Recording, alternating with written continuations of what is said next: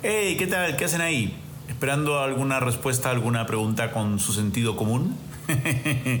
bueno, llegaron al lugar correcto. Recuerden siempre suscribirse y poner la campanita para que se den cuenta o les avisen cuando haya un nuevo video. Yo saco videos siempre que puedo, así que así, los grabo y los subo, como estoy, como es, como...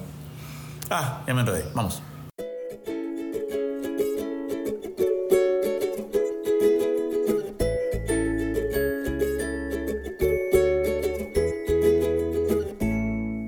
A ver, aquí hay mucha gente preguntando acerca del el procedimiento por el cual nacieron mis hijos. Yo lo he explicado infinidad de veces, pero eh, ahora que este es mi propio espacio, ya me puedo dar el lujo de hacerlo como a mí me da la gana. mucha gente cree que es una clínica. Mucha gente me pregunta, ¿cómo se llama la clínica? ¿Cómo se llama la clínica? ¿Cómo se llama la clínica? No es una clínica. Yo trabajé con una agencia. Una, ¿por qué? Porque para poder hacer esto se requieren muchas partes y voy a explicarles en detalle cómo nacieron Catalina y Emiliano. De hecho, está en el podcast. Si quieren verlo, vayan a Moralmente Incorrectos. Hay un episodio que se llama La verdad sobre Catalina y Emiliano y ahí está toda la explicación en la parte 1, porque parte 1 y parte 2. Pero lo voy a volver a hacer. Déjenme nada más tomar un poco de mi café de El Imperio. Y ya está. Hay una agencia que se llama Growing Generations, Creciendo Generaciones. Es una agencia que tiene más de 20 años de experiencia en esto. No es la única, hay otras varias. Yo recomiendo a Growing Generations. Pueden ir a su website poniendo Growing Generations este, y los van a atender fantástico. O pueden pedirme directamente el mail de Jessica Jungent, que trabaja ahí y que es mi contacto, y las van a atender fantástico. ¿Qué hace Growing Generations? Growing Generations funciona como los directores de toda la operación. Por supuesto, cobran una tarifa por hacerlo, pero lo que ellos tienen es el vínculo con los abogados, que es muy importante para que todo se haga de acuerdo a ley en Estados Unidos. El vínculo con, la clínica de fertilidad donde se produce la extracción de óvulos donantes y la fertilización de la gestante subrogada, porque son dos mujeres las involucradas el vínculo con las compañías de seguros que te ayudan a tener asegurado, asegurada perdón, a la gestante subrogada y eh, durante el tiempo que está embarazada y el vínculo con los hospitales donde eh, puede dar a luz en todos los Estados Unidos. Y finalmente el vínculo con las mujeres que desean anónimamente donar sus óvulos a este banco de óvulos anónimos y las mujeres que desean ser gestantes subrogadas de embriones de otras parejas y de otros hombres o mujeres, ¿no? Porque esto en realidad es un método desarrollado en principio para parejas que quieren formar una familia y no pueden y que ahora se aplica a todas las personas por igual. Entonces yo trabajé con Growing Generations, a quien se los recomiendo muchísimo, a quienes ellos lo primero que hicieron fue hacerme un escaneo de arriba abajo completo, genético, para encontrar todos mis defectos genéticos. Felizmente los que encontraron no son este, transmitibles, no les voy a contar cuáles son. Eh, me hicieron todo un escaneo de salud completo. Eh, y dicho sea de paso, eh, también, en el caso de que un padre o una madre fuera VIH positivo, ellos pueden hacer también el proceso de terapia de reproducción asistida para garantizar que el bebé no tenga este, el VIH, lo cual es fantástico si es que se hubiera dado el caso. En mi caso yo no tengo nada y eh, me hacen dar una cantidad de esperma, de semen con esperma, ¿no? Que se queda en una tacita y la congelan.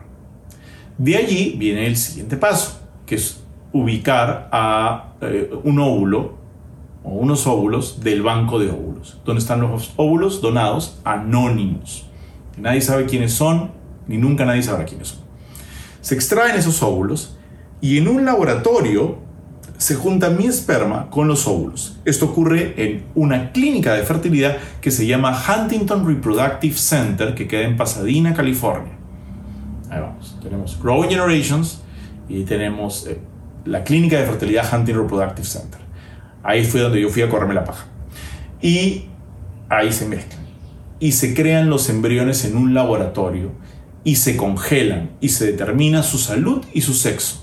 y los embriones saludables eran Catalina y Emiliano, un niño y una niña. Y congelaron a Catalina y Emiliano y los tuvieron ahí, en Huntington Reproductive. Luego te reúnes con el abogado y el abogado hace un contrato entre las tres partes. La persona que donó los óvulos, además firma con un código, no firma con su firma ni nada, ni siquiera va.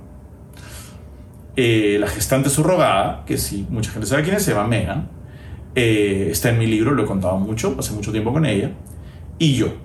Y esa, ese contrato eh, va a una corte y ahí un juez emite un documento de patria potestad subrogada, es un documento, una, una orden de la corte que dice que los bebés que nazcan de Megan son exclusivamente mis hijos y de nadie más, ni de Megan ni de ninguna otra persona que pueda reclamarlos. Y ese documento lo emite la corte. Con eso, Megan, ya embarazada, porque pusimos los embriones míos dentro de ella, míos con los óvulos de esta otra mujer misteriosa, vamos a la clínica a que dé a luz nueve meses después. Felizmente prendieron a la primera, ¿no? No es el caso, es inusual. Eh, y es inusual en el caso de mellizos. Eh, normalmente cuando uno implanta un embrión, las probabilidades de que ese embrión prenda son del 80% y cuando implantas dos embriones, las probabilidades de que uno prenda suben a 90%, pero las probabilidades de que prendan los dos bajan a 38%. Entonces las probabilidades de que Emiliano y Catalina se agarraran ahí y crecieran eran bastante bajas. Pero era precisamente lo que yo quería. Por eso tomé esa decisión. Megan resultó estando encinta de los dos. Ella y su marido son fabulosos y tienen otros hijos, porque para ser gestante subrogada tienes que haber tenido hijos propios están asociadas, están agrupadas, tienen eh, beneficios eh, psicológicos, este, tienen la salud pagada, tienen eh, el trabajo pagado, tienen, todo, ¿no? Y, viven en un lugar maravilloso en Texas. Y este, al cabo de pues, nueve meses nacieron Catalina y Emiliano y me los entregaron a mí. ¿Qué contacto sigo teniendo con Megan? Por supuesto que sigo teniendo, teniendo contacto con Megan. Son como unos tíos lejanos que viven en Estados Unidos. Siempre estamos pensando cuándo podríamos hacer planes para vernos de nuevo y para que vea a los bebés ya más grandes. Este, pero eso son nada más en su vida.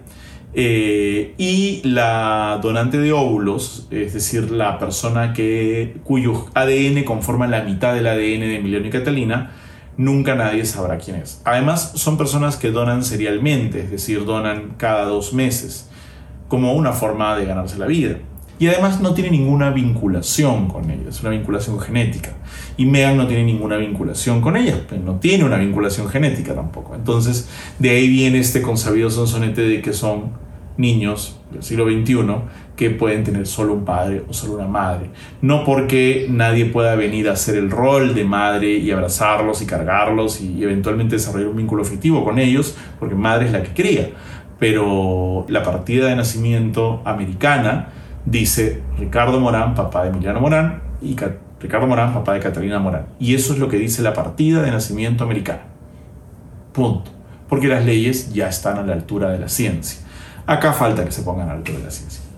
Y eso es sentido común. Así es. Así que nos vemos la próxima.